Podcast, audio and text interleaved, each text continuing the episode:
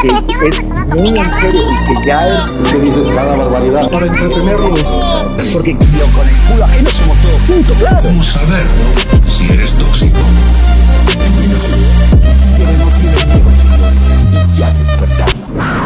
Libertarios tóxicos. ¿Cómo están? ¿Cómo están, libertarios tóxicos? Bienvenidos a su podcast favorito, Libertarios Tóxicos. El día de hoy me acompañan, como siempre, Marcelo. ¿Qué tal, raza? Un placer. Y el día de hoy tenemos un montón de invitados. Por favor, Alfredo. Hola, buenas tardes a todos. Luis, ¿cómo estás? Saludarlos, muchas gracias por la invitación. Luis. Hola Mike, y un saludo a todos. El doctor Cervantes. ¿Qué tal? ¿Cómo están? Muy, buen, muy buenas tardes, muy buenas noches. Andrés Casaza. Buenas tardes, aquí molestándolos otra vez. David Ross. Hola, hola a todos. Y por último, pero no menos importante, Yomero, Mike de Libertarian. Pues, si gustan, comenzamos con el primer tema que nos lo, que nos lo va a explicar Andrés Casaza. Nos va a explicar acerca de las armas y el artículo 10 constitucional.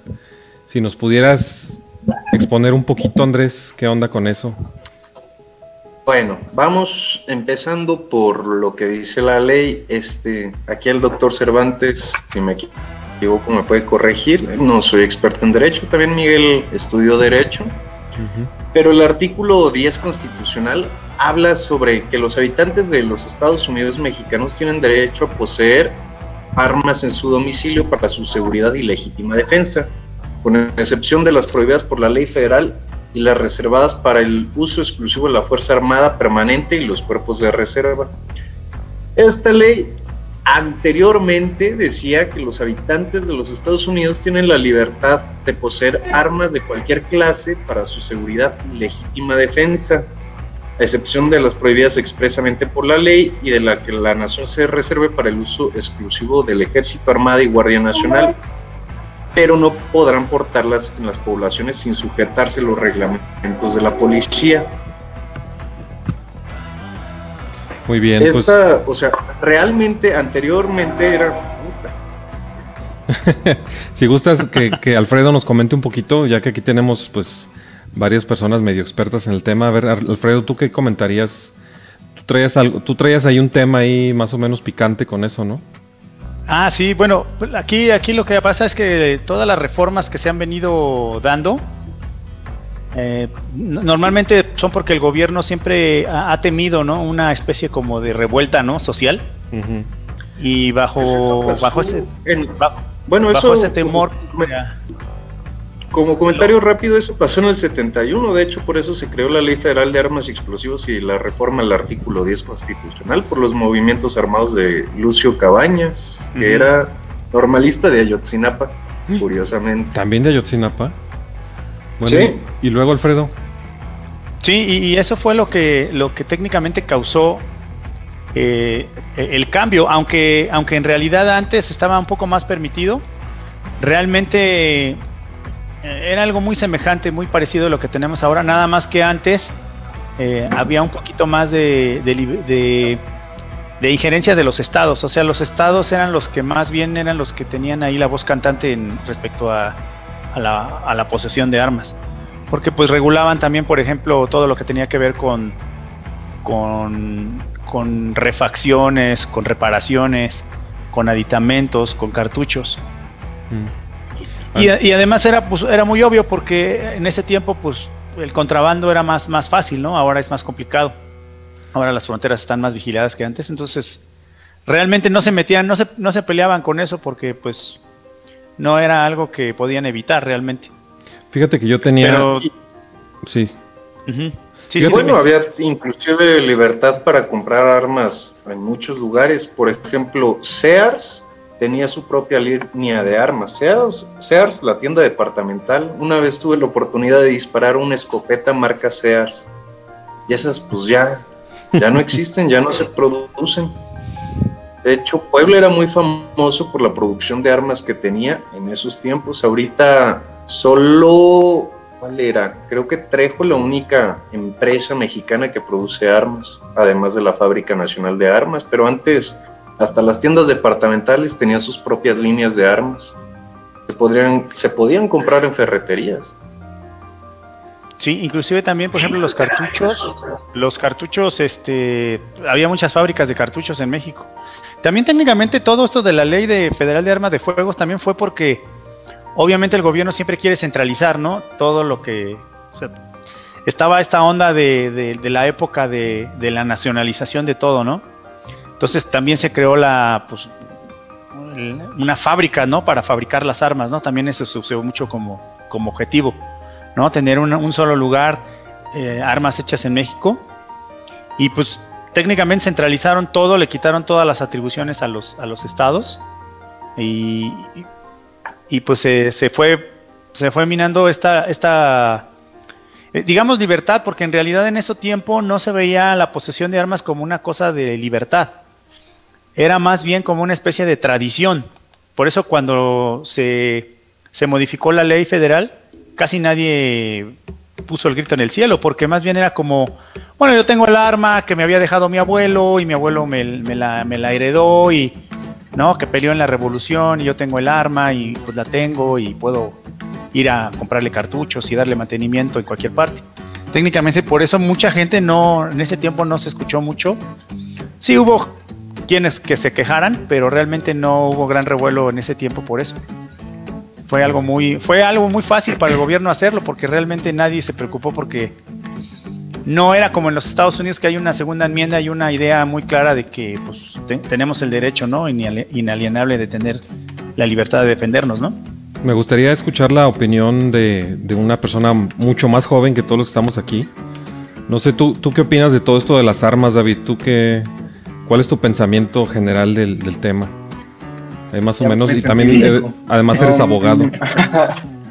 Pues, pues sí está muy cabrón esto de las armas, pero realmente aquí en México nunca hemos tenido una, primero una cultura filosófica de la posesión de armas, de la posesión y de la legítima defensa, y tampoco hemos tenido una cultura Va a empezar eh, el debate. educativa eh, de las armas. No, no, no voy a empezar el debate. Yo estoy completamente de acuerdo en que deberíamos tener derecho a portar armas, pero pues, más bien el debate se centra en las armas reducirán el crimen. La verdad, eso es cuestionable. Yo, yo creo que aquí en México la libre portación de armas no reduciría el crimen, pero que definitivamente debería ser un derecho. No sé Mm. ustedes.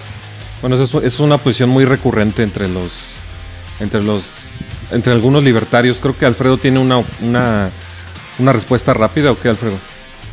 Sí, realmente, precisamente ese era el, era- ese era el, el asunto. Eh, lo comentaba Pepe Torra en su, en su programa que es este de, ¿cómo se llama? Libertad aquí de ahora. Decía Pepe que no hay una relación entre la disminución de, de los delitos y, y la libertad de tener armas. O sea, entre más hay armas haya, men- menos delitos hay. Y no hay una correlación directa en esto. Y, pero el problema ahí es que realmente sí la hay. Sí hay una correlación directa. El problema es que cuando se hace la estadística, por ejemplo, en los Estados Unidos, siempre se, se toman los delitos en general. Por ejemplo, manejar borracho es un delito en algunos estados. Eh, traer marihuana es un delito, por ejemplo, en algunos estados. Este, pegarle a tu esposa, por ejemplo, es un delito también, ¿no? Hay algunos que son misdemeanors, por ejemplo. Pero aquí la, pero aquí el asunto, el asunto principal es que en realidad los únicos delitos que se disminuyen son los delitos violentos, que son robo, robo a transeúnte, robo a, negocio, eh, robo de auto, robo de auto, ¿no? Carjacking que le llaman en Estados Unidos, este, violación y secuestro. Entonces, cuando tú disminuyes todos a estos nada más delitos, estos di- dis- disminuyen. Esto es ya es, o sea, esto ya ni se discute técnicamente. Sí disminuyen esos delitos, pero se transforman en otros, ¿no? Eh, por ejemplo, en, el- en- Ohio, cuando se liberalizó un poquito más el- la aportación de armas, se hizo un poquito más algo eh, más libre. Lo que sucedió es que empezaron a robarse, a, robar más casas.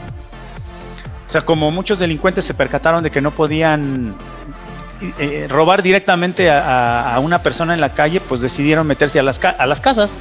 O sea, que técnicamente, ¿qué pasa? Que sí bajan los delitos violentos, pero hay otro tipo de delitos que pues no, no, no bajan, sino se, sino los delincuentes se mueven hacia otra área. Entonces, cuando tú mides esos delitos, pues parece que no hay una correlación directa, pero sí la hay, ¿eh? de, de que la hay, la hay. Pero solamente en delitos violentos. Y por eso muchas veces es muy difícil defender.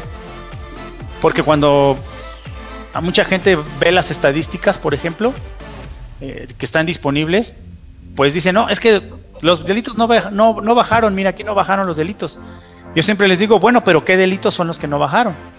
¿No? Porque a lo mejor hay más gente, a lo mejor hay gente que le pega a su esposa, ¿no? Por algún motivo. Entonces sí, hay un aumento de delitos, pero en realidad los delitos violentos sí terminan por bajar. Y De hecho, hay una tabla comparativa, este, no la encuentro, entre Chicago y Houston, que son ciudades más o menos similares en cuanto a tamaño, población y etnias que viven. La gran diferencia es la libertad que hay de portar armas. En Houston no hay, no hay restricciones, en Chicago hay más restricciones.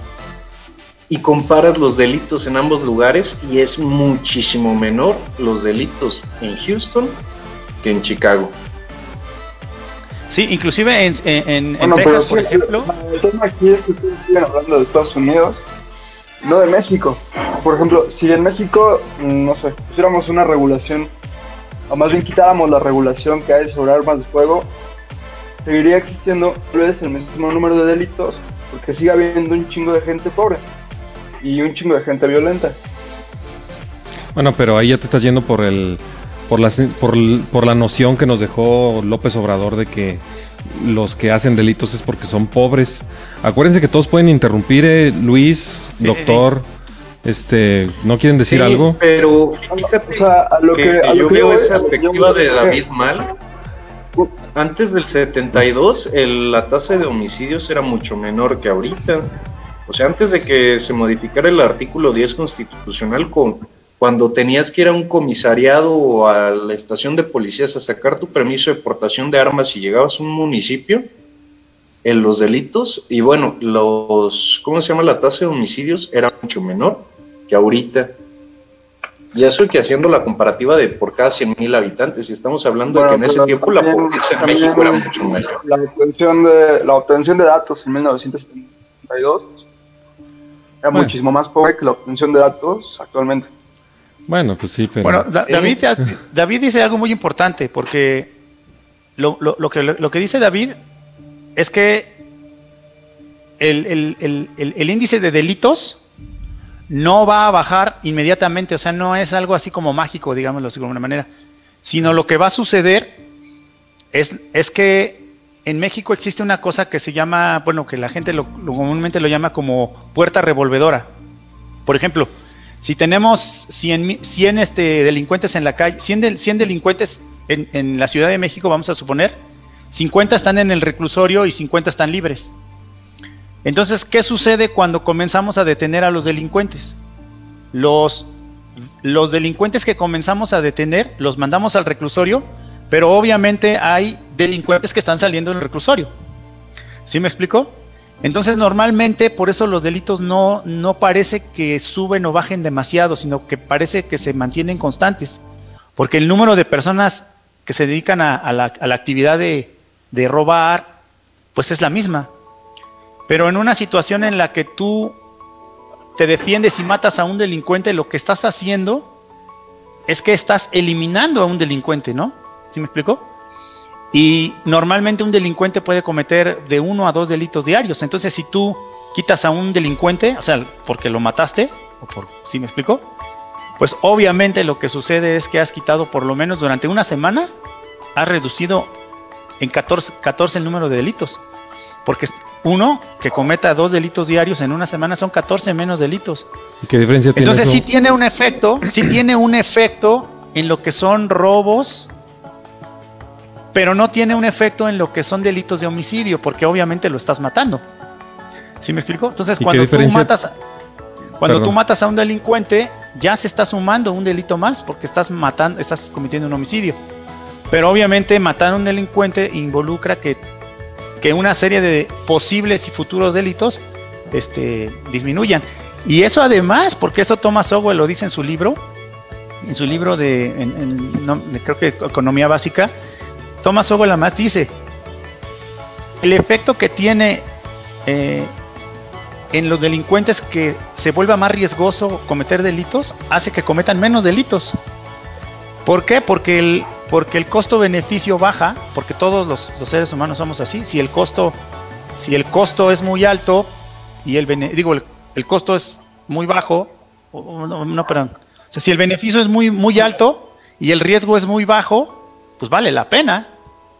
Por eso en, Me- en la Ciudad de México el robo más común es el robo de es el robo a, a camión, o sea, a microbús, porque el riesgo es muy bajo y el botín es muy alto. Me Entonces, gustaría, cuando Ajá, sí, dime. es que tenemos comentarios y como que no me gusta ignorarlos tanto rato. sí, Eh, claro, claro. Arturo Romero nos dice hola, pues hola, hola Arturo. Eh, Andrés Salazar dice que con el cuerpo como está, parece que el alien es mi cuerpo. Ah, caray. y Javier, Núñez de Pomuceno nos dice, en México ya existe el derecho a portar un arma y a defenderte. Lo cual es falso. Sí, No, pues es Fíjate, falso. O sea, en el sí. capítulo tercero en la Ley Federal de Armas y Explosivos, en Eh. el artículo 26, te dice los requisitos para las licencias particulares para aportación de armas. Este, bueno, hay permiso para personas físicas, este, permisos colectivos para personas morales, pero por ejemplo, para las personas físicas, pues te piden, digamos, los requisitos, los normales que te puedes imaginar Mm. modo honesto de vivir, este, el servicio militar, no tener impedimento físico mental, no haber sido condenado por delitos, utilizando armas, pero en el inciso, en el punto 6, en el inciso 1, que es donde habla de personas físicas, habla de, ¿cómo se llama? Que tienes que acreditar el por qué necesitas el permiso de portación de arma. y ahí es. está la parte, digamos, la parte chistosa, porque es completamente a discreción de la Sedena. De hecho, aquí en México hay menos de, ¿cuántos eran? Eran como 8 mil permisos de portación de arma para civiles. Así Estamos es. hablando de 8 mil para un país de 130 millones. Si O sea, tú- tan solo en el INE hay registrados 90 millones de personas, ni siquiera es el 1% de la población. Sí, si tú quieres un permiso te lo van a denegar. Entonces, eso de que Sí, existe- está- eso está muy De hecho, cabrón, es una tienes que pasar por un proceso de amparo. Este, si tú quieres solicitar un permiso particular no- para aportación de arma, problema. necesitas ir con un abogado, o sea, hacer todo el trámite que te lo nieguen, porque pues, el secretario de Defensa es quien otorga ese permiso, y e irte a un juicio de amparo, porque a fin de cuentas es un derecho que tenemos, pero pues en el juicio de amparo te vas a gastar varios miles y mucho tiempo, así y, es. este, y a fin de cuentas es nada más, digamos, ponerte barreras, que por cierto, también los permisos para particulares, para personas físicas, tienen validez por dos años, entonces este proceso lo tienes que realizar cada dos años. Mm. No, y además hay una manera en que los que tienen dinero le dan la vuelta a este, a este artículo. Lo que hacen es que, por ejemplo, si tú quieres, si tú eres, por ejemplo, presidente municipal y quieres que ciertas personas tengan permiso para portar armas, lo que haces es que los incluyes dentro del cuerpo de la policía. Mm. Esa es una manera en que le, le dan la vuelta. O sea, lo que se venden realmente son los, los permisos para ser policía. O Entonces- también con los guardias rurales, pero esos tienes que ir a marchar todos los domingos. Sí, Sí. entonces, entonces tú, tú incluyes a tus parientes en la policía, aunque les pagues lo, el policía más básico, pero ya perteneciendo al cuerpo de la policía ya puedes pedir un permiso este, general para todos los, los miembros del... Ya puede portar armas. Es una manera que le han, le han estado dando la vuelta y se vende este, se vende este, digamos, este, se vende esta incorporación a los cuerpos de la policía municipal. Así una es, manera en la De que le hecho, dan yo he visto ese tipo de incorporaciones que las venden hasta arriba de 100 mil pesos. O sea, para que te den tu permiso. Y, este, y entras como policía municipal, digamos el puesto más pinche, pero tienes tu permiso para portar arma. Nos sigue Que con... pues ahí sí no estoy seguro qué regulación entre, si solo son de calibre civil o ya de armas de uso exclusivo de las Fuerzas Armadas. Nos sigue Que contest- también esa es otra historia, ¿eh? O sea, la ley federal de armas y explosivos la redactaron con las patas. O sea, yo no soy muy conocedor de leyes, pero de armas sí tengo conocimiento. Y por ejemplo, el artículo 9 te dice las características de las armas o qué armas puedes tener. Por ejemplo, en el inciso 1 dice que no debe ser un calibre superior al 380. El 380 es un 9 milímetros más corto, exceptuando las pistolas calibre 38 Super y 38 Comando. Cuando hablamos de 38 Comando, estamos hablando de la pistola Colt 1911, calibre 38 Super. O sea, aquí esta ley no te está prohibiendo un calibre, está prohibiendo un modelo de un arma que pues ya está hasta descontinuada. Así Y es. por ejemplo, en revólver este habla de revólver Nomra 38 especial, quedando exceptuando el calibre 357 Magnum. Pero para pistola el 357 Six Sauer sí está permitido. Inclusive también en el artículo 10, también en el, ¿cómo se llama? Capítulo 1, en el punto 2, te dice, bueno, el artículo 10 hablan de armas que podrán autorizarse a los deportistas, te habla de la pistola calibre 38, no te especifica qué 38 es, pero con fines de tiro olímpico o de competencia. Ni siquiera te dice si es punto 38 pulgadas, punto 38 milímetros, no, no te dice nada. O sea, sí de mal redactada está la ley federal de Pues, armas y explosivos en y e- se en puede ese- prestar para cientos de interpretaciones. En, en ese pedacito sí está muy mal redactada, pero en sí el espíritu de toda la ley, pues como siempre es darle discrecionalidad al gobierno, o sea, que, que el gobernante sea el que tiene la última palabra. Y bueno, se sigue... Ah, de- exacto. No es que la ley esté mal redactada, es que quiere abarcar mucho. y, y además quieren darle el poder al- a, los, a los gobernantes. Nos sigue contestando... No, y además- Pero- Además tiene otro, otro, otro objeto jurídico eso, ¿eh? Mm, O sea, porque si la constitución te dice que tú puedes tener un arma y yo te digo que no la puedes tener en una ley, eso ya, esa ley ya es inc- inconstitucional. debería Entonces, ser. lo que hace la ley federal de, de armas de fuego es que en realidad no te está diciendo que no. O sea, no te están negando ese derecho constitucional que tú tienes, sino le está más bien está diciendo, le está poniendo unos peros, pero esto, pero el otro, pero aquello.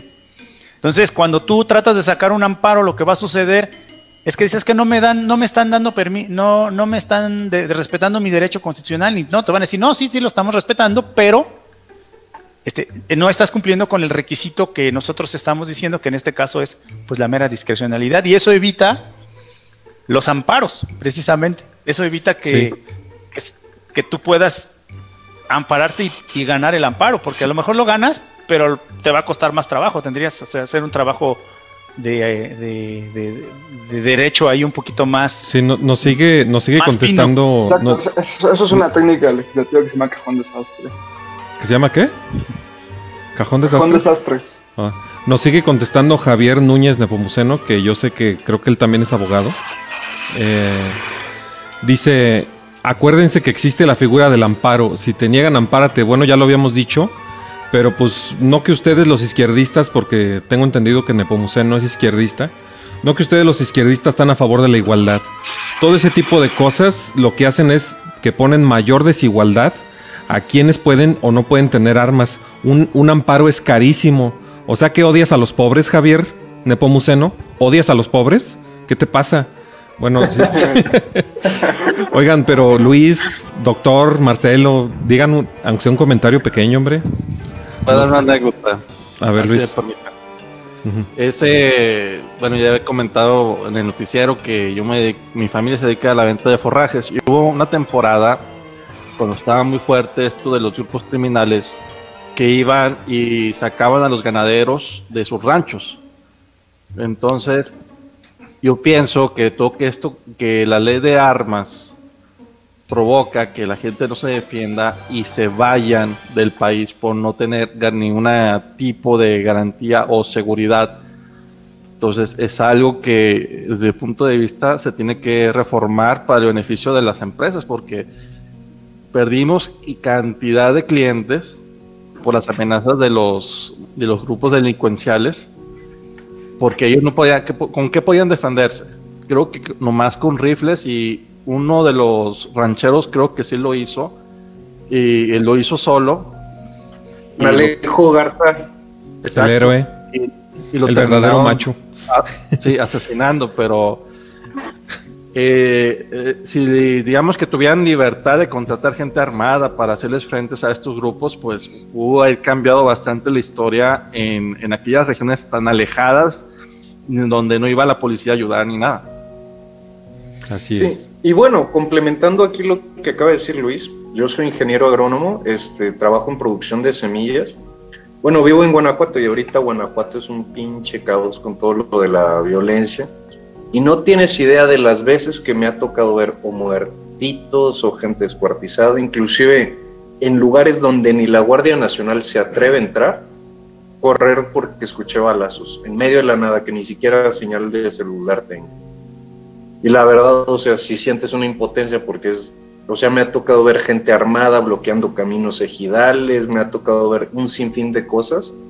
Y a fin de cuentas estás a merced de ellos, o sea, la decisión que tomen ellos de vale la pena o no vale la pena chingarme este güey, vio de más, vio de menos, pues, o me confunden con un contrario, con un halcón, lo que sea, y a fin de cuentas no tengo ni cómo defenderme, ni a quién acudir para defenderme a fin de cuentas es pues a la espera de que tengan un poco de compasión estas gentes. Bueno, pues Bueno, yo, yo quiero hablar un poquito sobre, sobre lo de lo, lo que de- mencionaba del amparo. Ajá. Bueno, Yo amparo. también quería decir lo del amparo. Ah, A ver, adelante, David. vas tú si quieres. Es que dice que, básicamente dice que puedes ir a derechos humanos a pedir ayuda y ellos te brindan asistencia y representación jurídica. ujú, Bueno, si tú vas a derechos humanos, si quieres ir a la Comisión de Derechos Humanos, lo primero que van a hacer es un estudio de si realmente la resolución que te dio Sedena está violando tu derecho humano y si es un derecho humano. Ahora, lo que tienes que buscar es en dónde o en qué tratado internacional está tu derecho a poseer armas, que básicamente no está. Y en la Constitución lo que te van a decir, la posesión de armas no es un derecho humano y te van a mandar al traste. O sea, no, no, no puedes ir a hacer eso a derechos humanos, a la comisión. Te van a decir simple y sencillamente que eso no, no pasa. Para Así poder promover un amparo, necesariamente tienes que saber derecho constitucional muy bien, derecho procesal administrativo. Tienes que ser un cabrón. Además, ¿qué onda con tu empatía? Porque no, o sea, no puedes ir por la vida haciendo un amparo así gratuito. Sí. Además, yo insisto, Nepomuceno, o sea, ¿qué onda con tu empatía? Tú eres abogado. A ti se te hace fácil. Pero un campesino, que es regularmente el que necesita el arma, bueno, el campesino, no sé si sabían o si vieron en, en la ley de armas, pero los ejidatarios y la gente que anda en el campo se supone que sí pueden traer armas, ¿no, Andrés? Sí, este, con tan solo la, ¿cómo se llama? Que digan que están armados, obviamente hay ciertas regulaciones, creo que es un rifle 22 de fuego central, una escopeta de calibre 12 con un cañón más largo de 50 centímetros o una arma corta de las acreditadas en la ley. Pero ve, por ejemplo, vamos a poner mi caso en específico y el de muchos ingenieros. Yo vivo en la ciudad.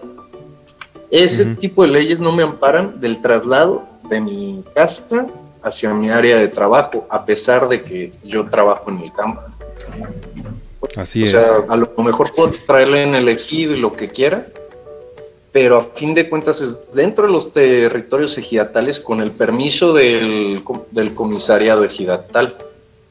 Pero de aquí a mi casa, pues ahí sí es cruzar los dedos para que no me toque un retén y me la encuentre. Sí, y, además, o sea, no nada más las, las personas del campo en realidad necesitan la protección de un arma. Eh, así como la población afroamericana es la más vulnerable en Estados Unidos, aquí también tenemos poblaciones vulnerables en los barrios y ahí ni modo que me digan, Nepomuceno, que, que ellos todos son abogados y todos saben lo que tú sabes. Pues qué onda con tu izquierdismo y con tu igualdad. Yo insisto, empatía, hombre. ¿Qué ibas a decir de, de lo del amparo tú, Alfredo? Si, si pudieras decirlo. Ah, no, ya lo, ya lo comentó David. O sea, sí, el amparo tiene una serie de características. Si digo, si Napomuceno es, es abogado, lo debe saber. O sea, no es un amparo. Un amparo es un proceso largo. O sea, y, y realmente es un proceso en donde si lo quieres hacer bien, sí, porque te puedes amparar este con cualquier abogado, claro, pero pues no tiene ningún sentido si no lo vas a hacer bien. Y hacerlo bien requiere, requiere tiempo, requiere dinero, ¿sí? Requiere un abogado que esté este, haciendo eso, porque obviamente, pues conforme van saliendo los, los acuerdos, tienes que estar ahí, tienes que tener, tienes que tener todo un proceso para poder uh, sacar tu amparo. No es, no es tan sencillo, porque si fuera tan sencillo, pues ya todos tendríamos nuestro amparo y ya todos tendríamos armados. Digo, el, el punto es ese. Además hay otra cosa que se, que se está olvidando aquí, es el aspecto político. Si de repente una organización, por ejemplo nosotros, empezáramos a hacer, no, pues vamos a hacer un amparo colectivo, este, como el amparo de la marihuana, por ejemplo, obviamente se va, a ver, se va a venir un revuelo político. Y obviamente los jueces ya están sometidos a una presión social, por decirlo de alguna manera. Y obviamente el amparo se va a complicar. O sea, el amparo se va a, se va a topar con que pues, la autoridad va a tratar de que el amparo no prospere por los diferentes medios. Lo menciono porque, por ejemplo, nosotros tenemos un amparo para lo de las bolsas de plástico. Y la autoridad ha hecho todo lo posible, todo lo que está a su alcance por tratar de que, de que el amparo no prospere. Tan es así que, por ejemplo, cuando nos amparamos contra el reglamento, uh-huh. Lo modificaron al otro día para que el amparo no surtiera efectos, por decirlo de alguna O sea, lo, cambiaron al otro día. Entonces, hay todo tipo de triquiñuelas, todo tipo de cosas que se pueden hacer para que el, para que el amparo se complique y necesitas obviamente un abogado especializado que esté dispuesto inclusive a recibir la presión social en su despacho.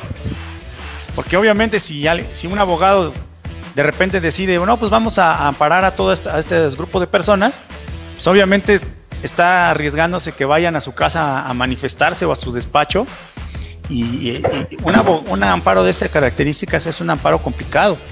No es un amparo que pueda sacar así nada más en la Comisión de Derechos Humanos. No, no, no es tan sencillo. Bueno, este, para continuar con lo que habías dicho del tema, eh, tengo entendido que en ningún país, en ningún país, a partir de una prohibición de armas, ha bajado el crimen.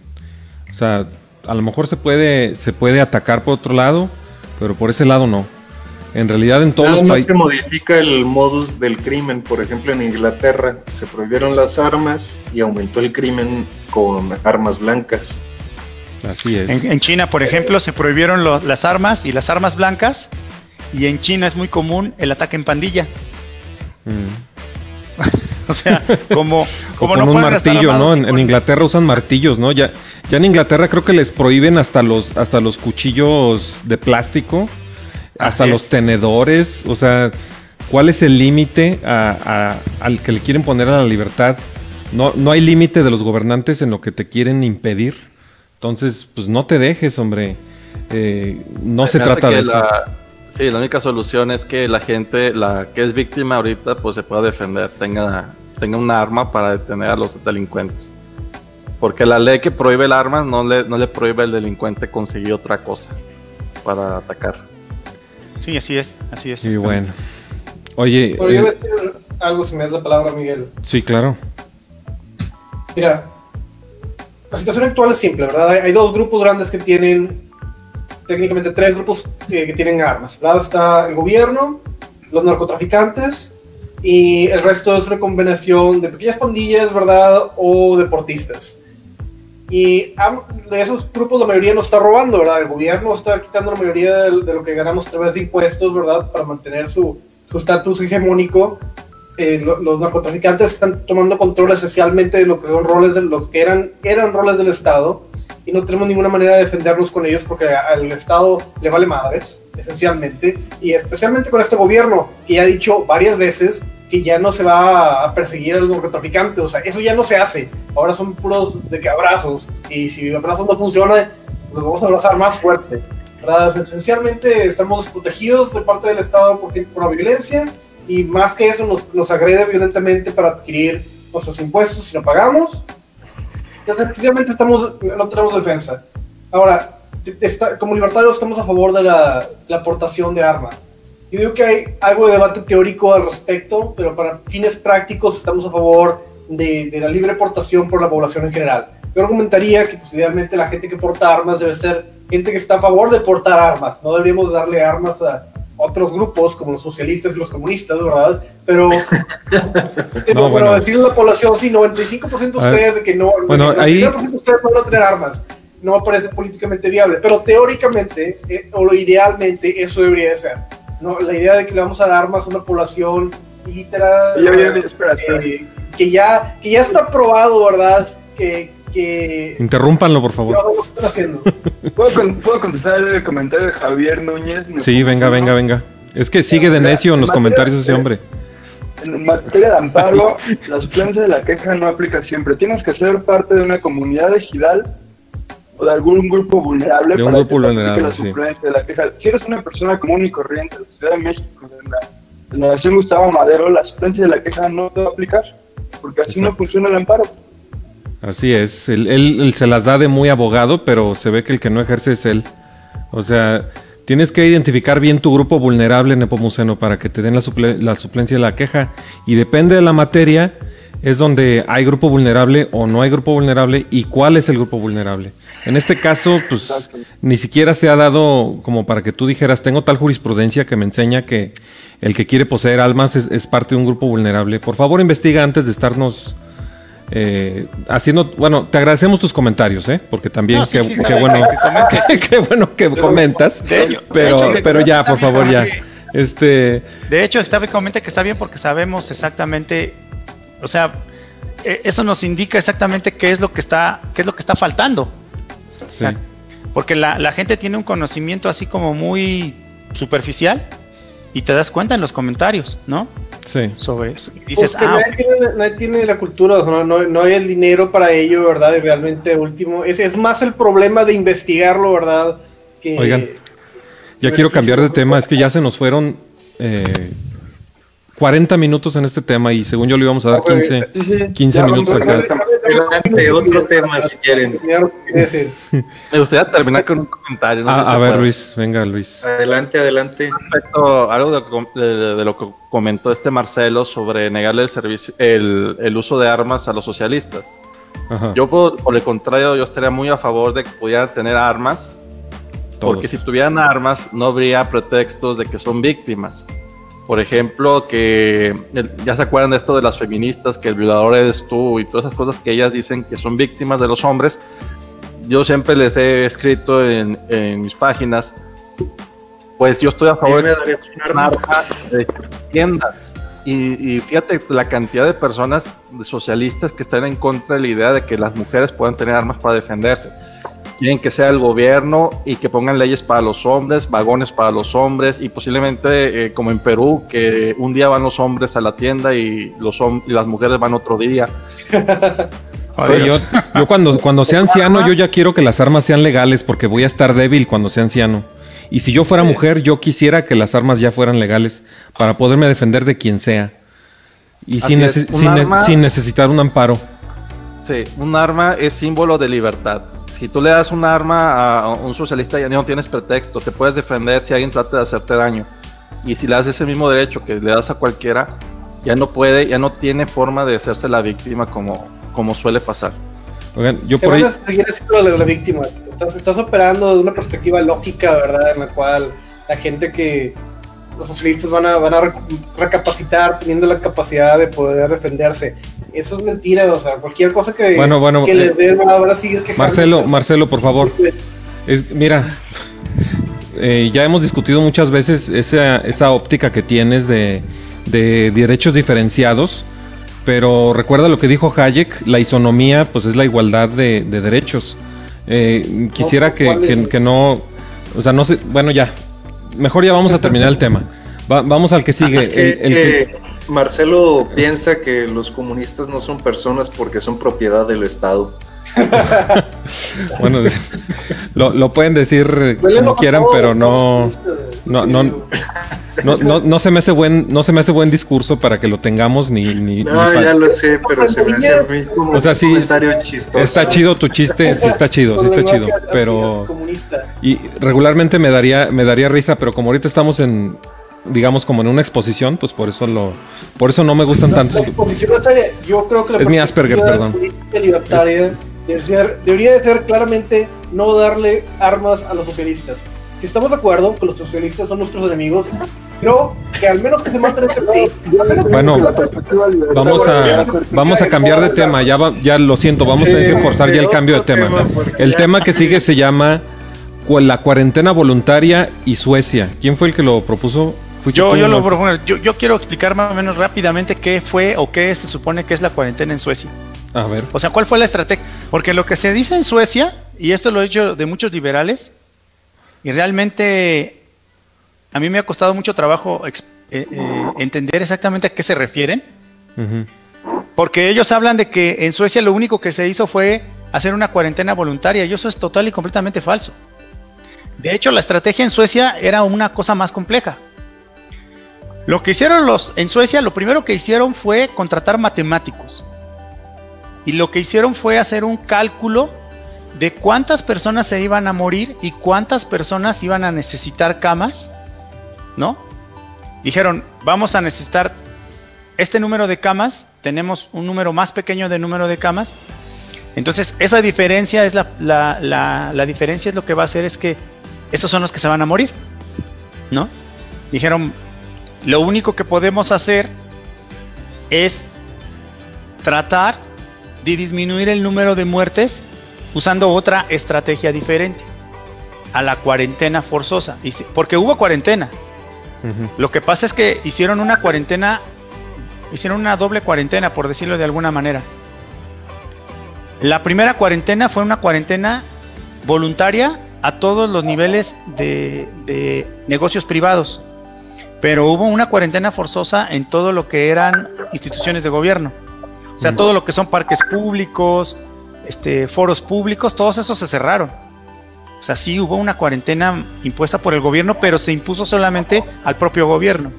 Luego hubo una cuarentena voluntaria a todos los lugares públicos.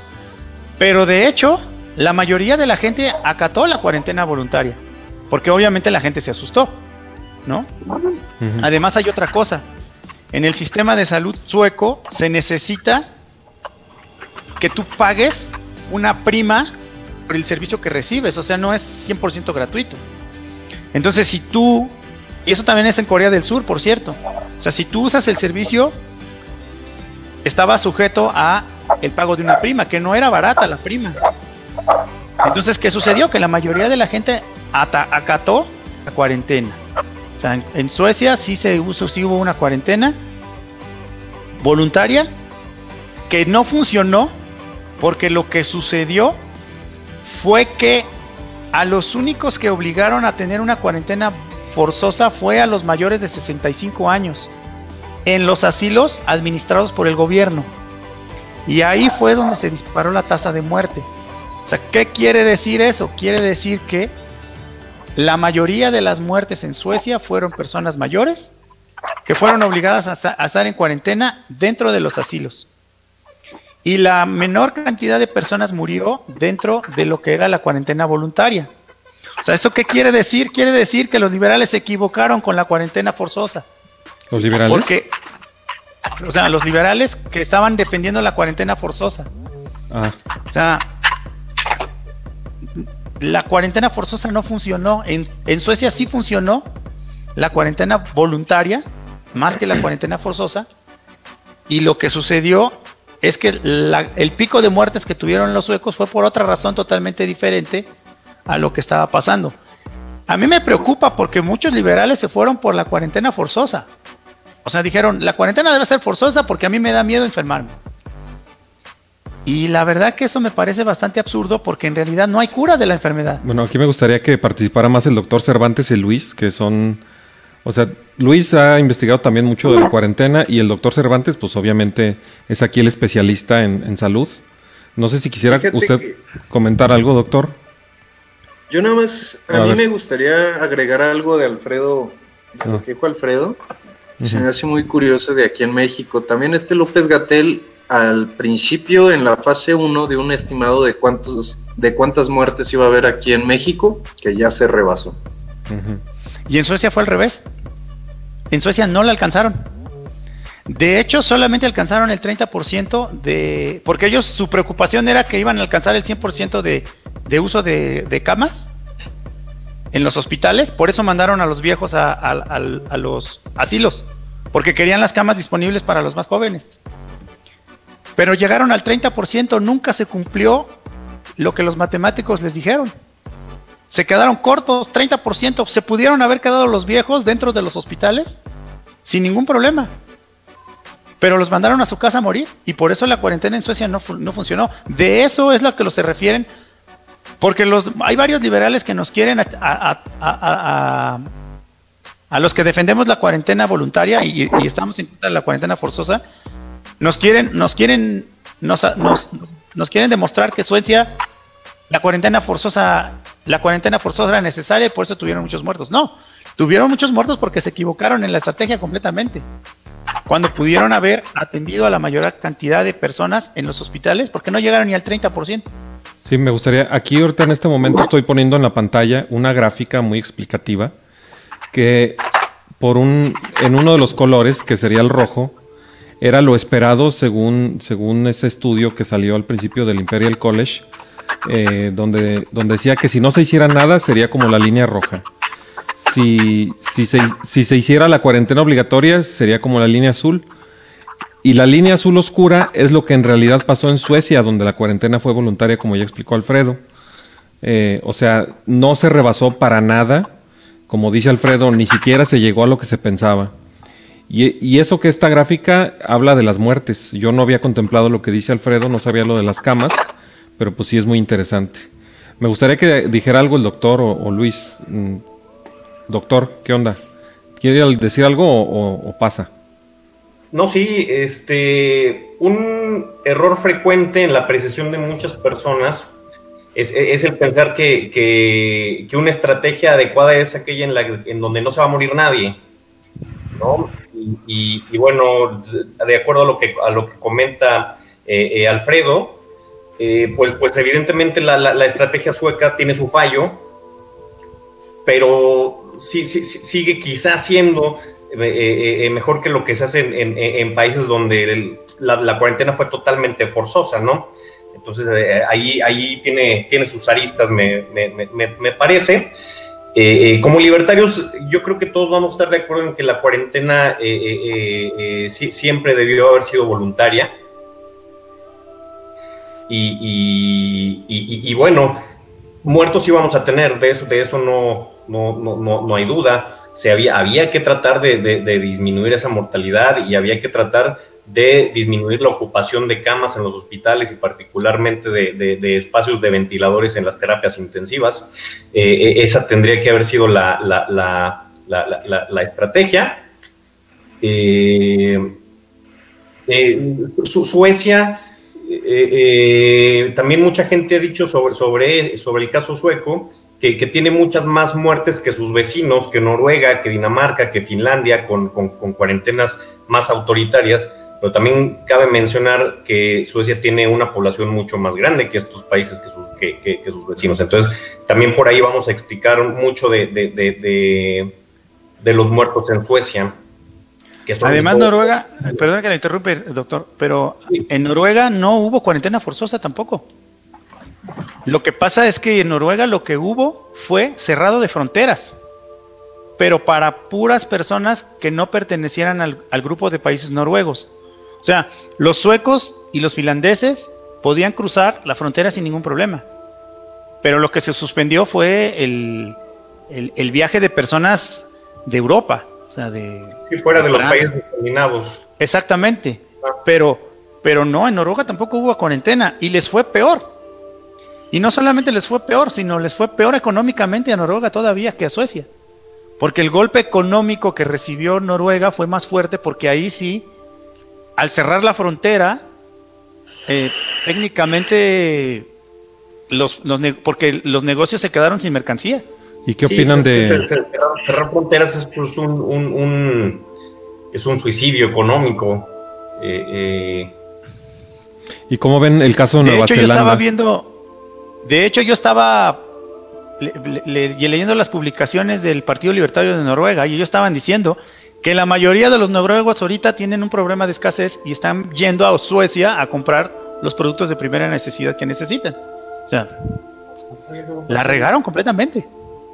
Oigan, les preguntaba que qué opinan del, caso de Nueva Zelanda, que están cantando victoria. Ellos hicieron precisamente lo contrario de lo que hizo López Obrador aquí. O sea, ya ven que López Obrador, si había un crucero lleno de gente con coronavirus, tráiganselos. Eh, los extranjeros de, los, digo, los mexicanos que estaban en Francia, mándenmelos. Eh, algún extranjero tiene coronavirus, tráiganselo. Acá lo, acá lo, acá lo atendemos, decía López Obrador, lo cual es una locura. Eh, pero bueno, o sea, digamos, eh, Nueva Zelanda hizo exactamente lo contrario. Cierra todos los, los viajes internacionales y después pone las medidas más estrictas de todo el mundo. Y en este momento dicen que están 100% libres de coronavirus, que ya tienen dos semanas sin ningún solo contagiado, pero siguen sin dejar pasar a la gente. ¿No creen que en el momento en que, por alguna razón, les entre un enfermo, van a volver a empezar? O sea, cantar Claro, victoria. Nueva Sí. Zelanda es una isla. Mira, por ejemplo. Canadá también ahorita tiene cerrada, ¿cómo se llaman las fronteras para turistas? Solo para residentes, gente con la ciudadanía o estudiantes o gente con visa de trabajo. Lo que está haciendo Canadá es que llegas, te hacen una prueba cuando llegas y de todas formas tienes que reportar dónde te vas a quedar. Te ponen, digamos, como un brazalete tipo de los de arresto domiciliario y durante 15 días no puedes salir de esa propiedad. Y así están, el- la estrategia que ellos están haciendo es, digamos, enfocada a no tener gente que esté ingresando al país enferma. Bueno, ¿al- ¿alguien más quiere comentar algo de este tema ya para pasar al que sigue? Porque también ya se nos fue el tiempo. Yo quería comentar algo severamente interesante. Mira, A ver. al final de todo este caso, vamos a poder comparar los, los, las- los países que tomaron medidas estadistas y otros que pidieron, tomaron medidas más liberales. Y vamos a ver, estadísticamente, pues es, es- es un, es una cuestión de estadística, ¿verdad? Vamos a poder, es un problema al cual vamos a poder, en teoría, llegar a una solución objetiva. Y después de que todo este pánico termine, pues vamos a poder ases- accesar la situación y ver quién tenía razón y quién no. Pero algo que me- a mí me parecía interesante explorar es porque nadie hizo los- tal vez un- el cálculo económico, ¿verdad? De, de la cantidad de dinero que se iba a perder y la- los vidas, ¿verdad? Y el problema. Me pregunto cuánto costaría haberle dado a cada persona un, algún tipo de casco, ¿verdad? O una manera de, de protegerla individualmente en lugar, de, en lugar de parar absolutamente todo. O sea, ¿cuál fue el costo económico de parar absolutamente todo? Bueno, ¿sabes ¿Cuál quién, económico de, que, de haberle dado a la gente cascos, ¿verdad? ¿sabes quién sí, sí hizo ese cálculo, Marcelo? Juan Ramón Sí. Rayo lo hizo. Eh, Sí, no qué más que, que sí tienes razón en eso. O sea, yo también siempre he dicho a manera de broma, pero también muy en serio, que todos deberíamos de traer trajes de astronauta, pero que el mercado nos proveyera con unos trajes biológicos más baratos. Eh, Juan Ramón Rayo llega a una conclusión contraria a la que tenemos los verdaderos libertarios. bueno, los que sí estamos a favor de la, de la cuarentena voluntaria, eh, poniéndole precio a las vidas. Él calcula cuánto vale realmente una vida en dinero, lo cual pues ya está un poquito polémico. Y según sus cálculos matemáticos, llega a la conclusión de que, de que es más caro no cerrar la economía por el costo de vidas y por el costo que de todas maneras van a tener las economías. Yo no estoy de acuerdo en esa con Rayo, a pesar de que lo admiro y nunca lo he negado que, que admiro a Juan Ramón Rayo, pero, pero ahí sí, para que veas, nomás no. Y, y sí, sí, celebro tu comentario, Marcelo. Este, ¿Alguien más quiere comentar algo del tema ya para pasar al que sigue? Y al que sigue lo vamos a hacer cortito, porque ya el tiempo Sí. ya se nos no, está pasamos acabando. al que sigue. Ah, bueno, entonces ya Pues, pasamos. al- ¿O pasamos quieres decir algo, Luis? Sí, no se iba a comentar que cada quien, siempre hemos dicho muchos libertarios que quien sabe mejor qué decisiones debe tomar cada persona, pues es la misma persona, no el gobierno. El gobierno está completamente desconectado de la realidad de cada ser humano, de los pobres sobre todo. Y las medidas que toman, aunque tengan buenas intenciones, pues van a tener consecuencias hasta funestas, gente que se va a suicidar, eh, gente que va a tener mala alimentación, aumento de delincuencia. Y este tipo de cosas las vamos a ir viendo en estos meses a ir aumentando ya donde yo vivo en Torreón.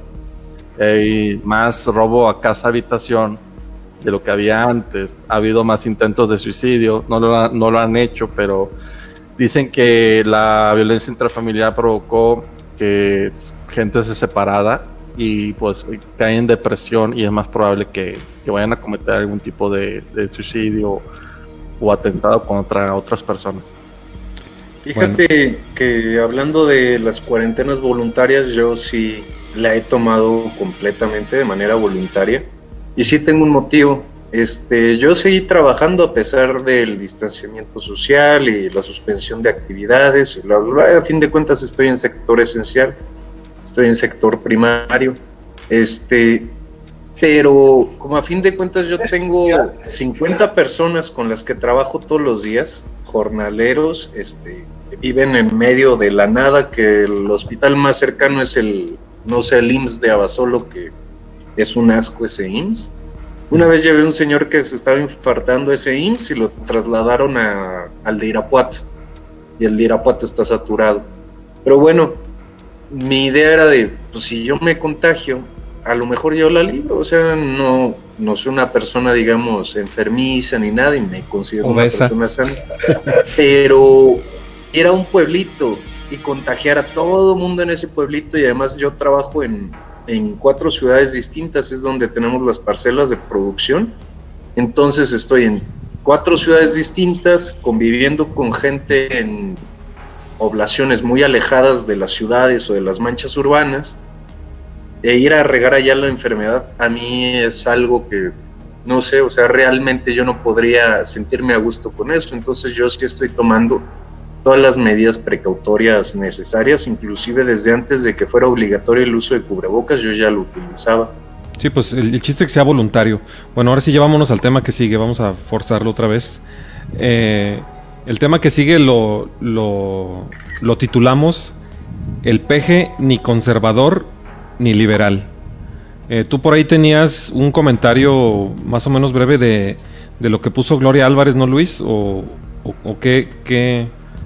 Pues eh, lo único que se relaciona, eh, la noticia que salió en Panam Post sobre eh, una crítica a su libro de cómo hablar con un conservador y esto que tiene que ver con el peje, Mm, es que en ambos dicen que está manejando un concepto de conservador que no es el que es el de las personas actuales. Tenemos que ir más a ver el, el- el caso de, de Estados Unidos, que es un conservador. Y ellos manejan, eh, este López Obrador se va hasta, hasta los tiempos de la revolución para definir qué es un conservador. El que se opone a la, a la revolución, al cambio social, pero Gloria Álvarez tiene otra idea que tiene que ver más con el siglo eh, XIX y también con esto de la Revolución Francesa. O sea, cada quien tiene un concepto muy distinto. Es casi como, como este, esta dicotomía de que son nazis contra comunistas. Es que es lo- ese concepto que manejan es, es erróneo. Están, están criticando a casi lo mismo de, de lo que son, pues, es socialismo, ¿verdad? Sí, ciertamente esas ideas, tanto las conservadoras como las como las liberales, han influenciado a todos en el futuro. O sea, nosotros, a todos los que estamos aquí presentes, por un lado alguien nos podría llamar conservadores y por otro lado nos podría llamar liberales. Pero pues Nazis eso ya- pues Así nos, han, es. nos han llamado fachos, nos han llamado de todas maneras, pero ya no tiene ningún sentido. Pero buenos muchachos. Sí, pero ahorita no tiene ningún sentido que, que- que la discusión se ponga así. No sé tú, si tú tenías también una opinión, ¿no, Alfredo? Del tema este, ¿o no? Pues mira, yo creo que el problema es que realmente la ideología está muy mezclada. O sea, hay gente que le gusta le gusta la libertad en ciertas cosas y hay gente que le gusta la libertad en otras cosas. Yo siempre lo he dicho. A lo que te dedicas es en lo que cojeas. Normalmente, por ejemplo, los que son doctores siempre dicen que, la debe haber libertad en todo menos en el sistema de salud, por ejemplo. O- Normalmente, porque aquí el doctor Cervantes sí es muy los- libertario, ¿eh? Sí, porque está así, sí. Y, y todos los que son este abogados, no, no, todo debe haber libertad, pero en derecho no, porque en derecho es muy complejo y no, ¿sí, sí me explico? Ajá. Entonces, normalmente esto genera que realmente tú puedas decirle conservador y, li- y liberal a alguien es muy difícil, ¿no? Sí. Y más si es como el peje que dice, conservador y neoliberal para referirse a la misma cosa. Exactamente. Por ejemplo, yo tenía un profesor en la universidad que él decía que él era muy liberal y sí era bastante liberal, pero él daba derecho, derecho de patentes y marcas. Mm.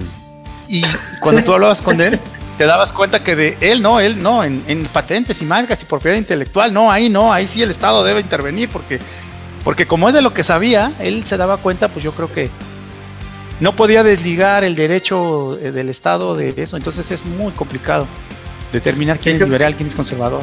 Por eso, por eso le maestría- decir estatista ANCAP. Fíjate que yo en la maestría eh, tuve un maestro de economía en mi primer cuatrimestre. Este maestro se decía liberal, hablaba maravillas de Adam Smith y para todo lo utilizaba de referencia. Pero ya cuando empezabas a ahondar en temas con él, él pues, era súper chairo, apoyaba a Obrador, como no tienes idea. Y también aprobaba, por ejemplo, la creación de monopolios estatales y demás pero él se hacía llamar liberal y capitalista, pero apoyaba a Pemex, por ejemplo. Pues Entonces es que sí entra liberal, como oxímoron y este analfabetismo de ideologías políticas que impera mucho en México. pues es Que que hay- uno de los, los mayores representantes de eso es el PG, que dice conservadores y neoliberales para referirse a lo mismo, a pesar de que es un oxímoron completamente. Es que ahorita todos quisieran, su- suena muy bonito ser liberal, pero pues ¿quién se ha llamado liberal a sí mismo? Benito Juárez, Obama, o sea, ¿qué tiene que ver Benito Juárez con Obama? ¿Qué ibas a decir, Marcelo? Noroña se ha referido al PG como liberal. También, Y yo según creo el PG es conservador completamente. un profesor que se decía anarquista y, y ahí yo, yo me, me- me empecé a investigar y pues, me volví anarcocapitalista, ¿verdad? Pero luego dentro de conversaciones me decía de que, que él estaba a favor del salario mínimo. Yo, ¿cómo? ¿Eres un anarquista a favor del salario mínimo? Sí, es que hay que defender a los pequeños, y de que... No, o sea, no tiene nada de sentido lo que estás diciendo. Y Sí. yo, tipo, lo- yo más, obviamente más capitalista, ¿verdad? Pero, o sea, la gente, el problema son dos. El, el primero es que está- eh, el PG se comprende así desde una perspectiva estadounidense, donde los neoliberales y los conservadores son los mismos, y en el contexto mexicano se, se entiende como en el tiempo político de Benito Juárez, aún en el caso contradictorio en el que está, en el cual está apoyado por un grupo de, a favor de la iglesia, ¿verdad? Que es PED, ¿verdad? Y que pues, básicamente es una contradicción en sí. Pero bueno, el punto es que no, no, no se expresa bien y además de eso, súmale el hecho que las palabras ya no significan lo que literalmente significan. Un liberal, en general aquí en, en estos tiempos, es un socialista. En Estados Unidos, un liberal es un socialista. Y un- tipo, la- la- las conservadoras, ¿verdad? Están conservando, o sea, están, están a favor de, las mismas medidas que, que sus oponentes, ¿verdad? Realmente las palabras so- tienden a ser más como como enfatizar una perspectiva cultural más que una perspectiva ideológica. Y, y, al perderse ese significado ya no puedes tener ningún tipo de, de, de- de conversación seria con otra persona hasta que saques bien los significados y estén en la misma página. Ese es el, el problema. Sí. Aquí lo, lo que me gustaría resaltar es que... que... Ah, bueno, síguele, Miguel, no hay Ah, problema. gracias. Eh, lo que me gustaría resaltar es que López Obrador ha demostrado que es un genio de la comunicación mexicana. O sea, es una persona que tiene súper analizado al mexicano. Mm, Tal vez no a nosotros, porque somos libertarios, pero al mexicano regular, al más Promedio. ignorante, sí, y abajo del promedio, sobre todo abajo del promedio. O sea, para que tú le creas a López Obrador tienes que estar por debajo del promedio, tienes que ser más ignorante, pero él bien conoce a su público y él sabe que el público lo único que sabe de liberales y conservadores es que según la CEP unos eran buenos y unos eran malos. Y según López Obrador, él está del lado de los buenos y los conservadores son los de la BOA y la BOA es peligrosa y la BOA es mala. O sea, así es lo único que él quiere pintar y logra pintar esos mensajes así de absurdos en la mente de la, de la mayoría de la gente que está por debajo de la norma. O sea, si tú, si tú ves una... Sí, dígame. Es que ibas a decir algo, ¿no? No, tú síguele, tú síguele, Ah. Miguel. Pensé que ya habías terminado. Ah, si, si- si tú pintas una, una campana de distribución normal, o sea, el promedio de la gente está en medio. Y, y a la derecha, eh, pues están los que estamos por encima del promedio. Pero a la izquierda también hay unos que están por debajo del encima del promedio. y son la mitad de la población. Y, y esa mitad de la población, casualmente 52% votó por López Obrador, tienen alguna deficiencia en su educación. 52% fue el 30% más o menos del padrón electoral. el- Sí, sí, perdón, tienes razón. 52% Sí, fue lo que le criticamos la otra vez a Marcelo, ya lo ando diciendo yo también. O sea, el, el- fue el 52% de los votos, pero nada más, sí, tienes razón, tienes toda la razón. De hecho, ya hasta me puse nervioso, ya alguien más hable, por favor.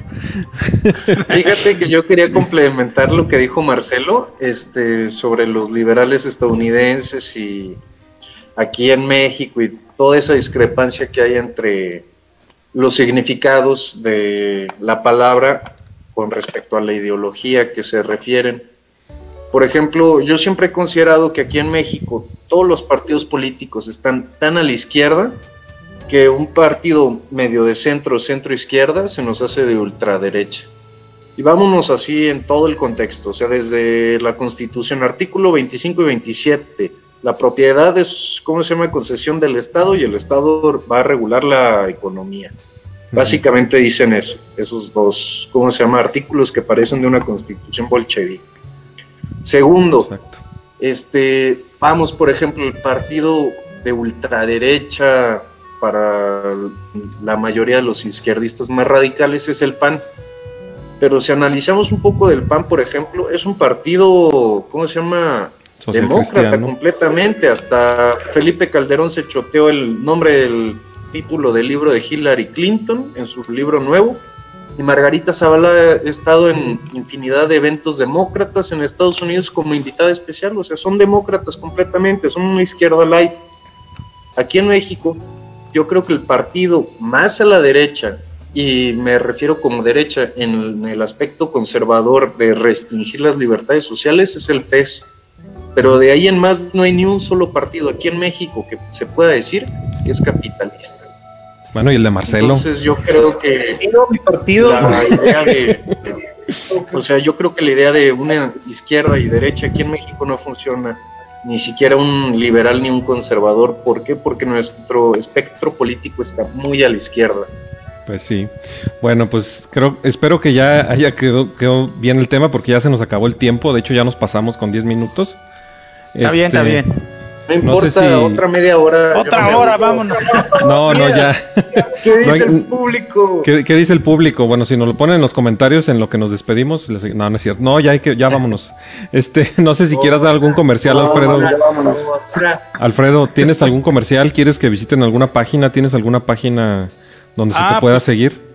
¿Tu canal Pues, de YouTube? este, pues en YouTube tengo mi página que es eh, Alfredo Ruiz.